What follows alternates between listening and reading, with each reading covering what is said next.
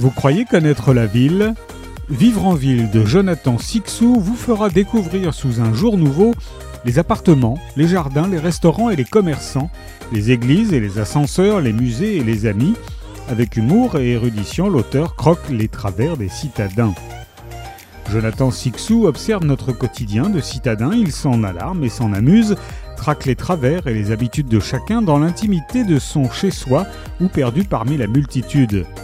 De courts chapitres thématiques, chez soi, chez les amis, les restaurants, les clochards, les affiches, plante le décor et brosse le tableau de la vie en ville. C'est une flânerie très personnelle qui nous est proposée et qui entraîne le lecteur entre vie quotidienne et siècles passés.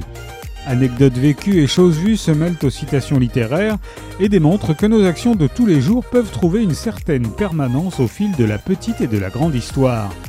On pense à Pérec à travers des descriptions aussi précises qu'inattendues, tels les mouvements de la boulangère, les rayonnages de la droguiste ou l'attente de l'ascenseur.